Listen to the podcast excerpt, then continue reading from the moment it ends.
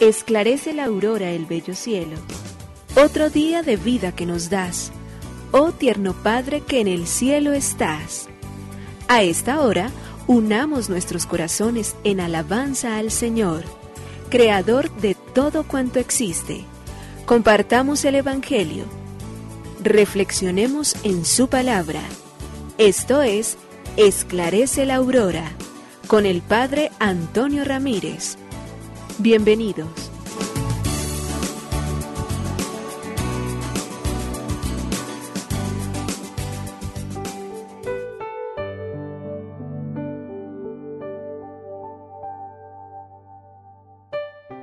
Muy buenos días, hoy jueves 20 de abril del año 2023 nos unimos en acción de gracias al Dios de la vida que nos llama nuevamente a existir, que permite que el día de hoy respiremos nuevamente, que hace posible que nosotros entonces estemos serenos, conscientes, tranquilos de todo ese cúmulo de gracias, bendiciones que Dios derrama sobre todos y cada uno de nosotros. Padre bueno, a ti dirigimos hoy nuestra oración y damos gracias por llamarnos una vez más a la vida, por permitir que hoy hagamos parte de esta historia. Queremos pedirte un corazón sincero para poderte amar y amar concretamente en nuestros hermanos y hermanas, en los hombres y las mujeres que junto a nosotros caminan, pasan, luchan, trabajan, quienes en el camino entonces hacen sus tareas para ayudarnos a nosotros también a que seamos todos los días mejores personas. Que este día, que esta oportunidad que hoy tenemos sea un día para poder humanizarnos más, para poder comprender mejor nuestro ser de hombres y mujeres en esta naturaleza que se va perfeccionando a partir de la gracia que tú nos das de sabernos y de decirnos creyentes porque tú nos has asumido un día en el sacramento del bautismo y porque de nuestra parte está el esfuerzo todos los días, aún en medio de estas limitaciones humanas, por tratar de ser testigos del buen obrar, del buen vivir, por ser hijos de la luz, por caminar a la luz de tu verdad.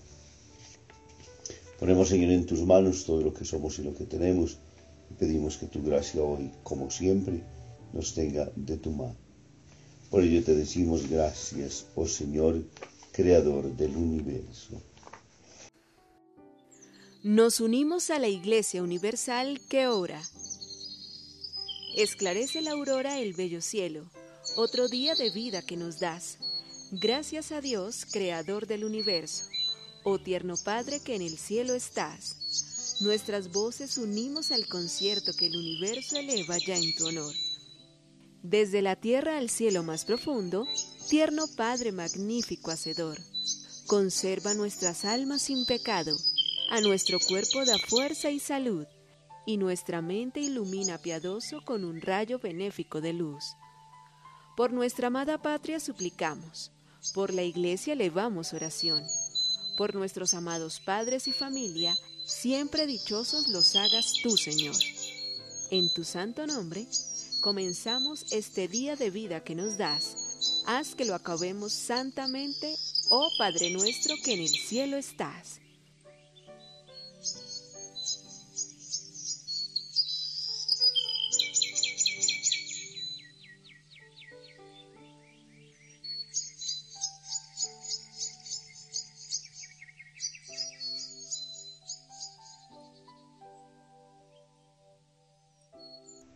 Nuestros pecados están escritos en arena. Los fariseos llevaron a Jesús una mujer sorprendida en adulterio. Buscaban un pretexto para acusar a Jesús, pero Jesús miraba hacia el suelo y escribía con el dedo en la arena. Un tribunal muy extraño, un juez que escribe en la arena y no quedará nada de lo que se escribe, bastará el viento de la tarde y todo habrá sido borrado, ningún verbal ni secretarios para redactar las, actas. Dado que insistían, Jesús levantó la cabeza y dijo, ¿quién entre ustedes no tiene pecados que lance la primera piedra? Y volvió a escribir en la arena. Muy pronto se fueron todos y Jesús se quedó solo con la mujer. Jesús levantó la mirada y con una simple palabra le dijo, nadie te ha condenado, nadie, Señor, tampoco yo te condeno, vete y no peques más en adelante. Hay gente que quiere transformar a Dios en una especie de computador que conserva absolutamente todo lo que escribe. Dios no es una máquina, no es así. El único libro de cuentas que Dios tiene es la arena. Pidieron una vez más el objeto en la arena. Imposible volver a encontrarla. La arena se traga todo. La arena olvida todo. La arena va, borra todo. No queda nada en la arena y todo desaparece en el polvo. Jesús escribe del polvo. La mujer acusada de adulterio está delante de él. Jesús escribe en la arena porque para Jesús el pecado ya está perdonado. Para Jesús el pecado se borra con todo lo que está escrito en la arena. Basta reconocer, pedir perdón y seremos de inmediato perdonados por Dios. Del Santo Evangelio según San Juan, capítulo 3, versículos 31 al 36. El que viene de lo alto está por encima de todos. El que es de la tierra es de la tierra y habla de la tierra. El que viene del cielo está por encima de todos. De lo que ha visto y ha oído, da testimonio, y nadie acepta su testimonio. El que acepta su testimonio certifica la veracidad de Dios. El que Dios envió habla las palabras de Dios, porque no da el Espíritu con medida. El Padre ama al Hijo y todo lo ha puesto en su mano. El que cree en el Hijo posee la vida eterna. El que no crea en el Hijo no verá la vida, sino que la ira de Dios pesa sobre él. Palabra del Señor.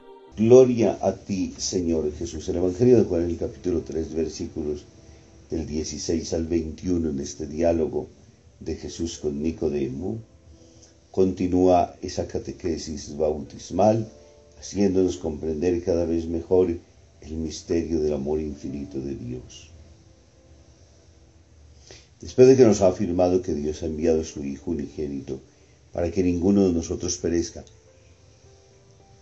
y no perezca por falta de auxilios, no perezca por falta de intercesor, no, no perezca por nada que de pronto pueda convertirse objetivamente, pero subjetivamente sí podemos perdernos porque cerramos la puerta, porque dejamos de reconocer a Dios, porque no nos confiamos de su misericordia, porque no reconocemos la obra del Espíritu, porque perdemos toda oportunidad aunque Dios abra sus puertas, aunque Dios muestre su camino, aunque nos dé las fuerzas suficientes, aunque nos regale absolutamente todo, aunque nosotros nos demos cuenta de que en su liberalidad todo lo ha dispuesto para que nosotros vivamos en el bien, caminemos en la tranquilidad, gustemos de la serenidad, pero a veces nuestra acción obstinada termina lastimosamente por cerrar las puertas. Por ello insiste tanto en el valor del Espíritu. A Nicodemo le ha dicho que el Espíritu obra donde quiere, como Él quiere, y Él continúa haciendo esta promesa. Recordemos que la preparación que viene es a que nosotros, reconociendo la tercera persona de la Trinidad, lo dejemos obrar en tal, de tal manera nosotros que nos ayude en el proceso de santificación. Eso quiere decir obrar el bien y rechazar el mal caminar a la luz de lo que Jesús nos ha enseñado y permitir que el resto del mal venga entonces destruido por la fuerza continua del bien. Es necesario creer en Jesús, es necesario creer en el Espíritu Santo. Y es necesario entender que ese Espíritu obra con una liberalidad única, que lo que los discípulos tendrán que hacer es permitir que en ellos la gracia se vaya amplificando continuamente, El Espíritu obra tanto cuanto nosotros lo dejemos, cuanto nosotros se lo permitamos, cuanto nosotros entonces dispuestos como debemos estar siempre, lo dejemos a Él y le pongamos todo el cuidado necesario, nos dejemos alimentar todos los días por la gracia, la presencia y la misericordia de Dios. Permitamos que nuestra vida, movida por Él, que es luz y gracia, nos mantenga siempre en el camino del bien. El Espíritu no se equivoca nunca. El Espíritu sabe discernir. El Espíritu nos dona los frutos y los dones de su Espíritu. Con eso nosotros actuamos en el camino y con eso nosotros nos hacemos testigos valerosos del reino de Dios en el mundo. Porque Dios amó al mundo profundamente, porque Dios le entregó absolutamente todo para que el hombre, la mujer, los seres humanos sobre esta tierra, comunicando y recibiendo las gracias del Espíritu, estemos durante todo el tiempo siempre abiertos a su actuar. Él es como el agua. En la medida en que la dejemos bañarnos, empaparnos, en la medida en que abramos la llave, en la medida en que permitamos que esa misma también irrigue los cultivos y todas las cosas que hay, se producirán frutos verdaderamente buenos y bellos. Es necesario dejar que ese espíritu en nosotros obre, camine, dé frutos y nos lleve a la santidad que tanto deseamos nosotros, que tanto esperamos alcanzar. bendiga el Padre, el Hijo y el Espíritu Santo. Muy feliz día para todos.